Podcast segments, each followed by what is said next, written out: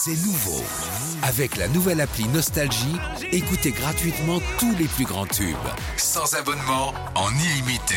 Plus de 250 radios. 250 radios. Parce que chez nous, la musique restera gratuite. 100% gratuit. La nouvelle appli Nostalgie, partout avec vous.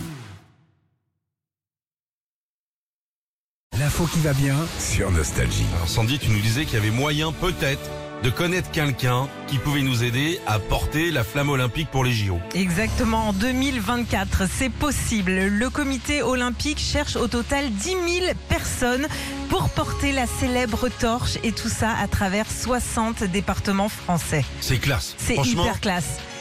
Après, je vous le dis, faut pas trop trop s'emballer parce que c'est pour la porter 4 minutes environ sur 200 mètres. Mais bon, ils n'arrêtent pas de se la donner. ouais, bah oui, c'est un peu euh, une forme de une sorte Oh, de je voudrais la relais. garder l'après-midi, moi. je vais faire le tour des potes.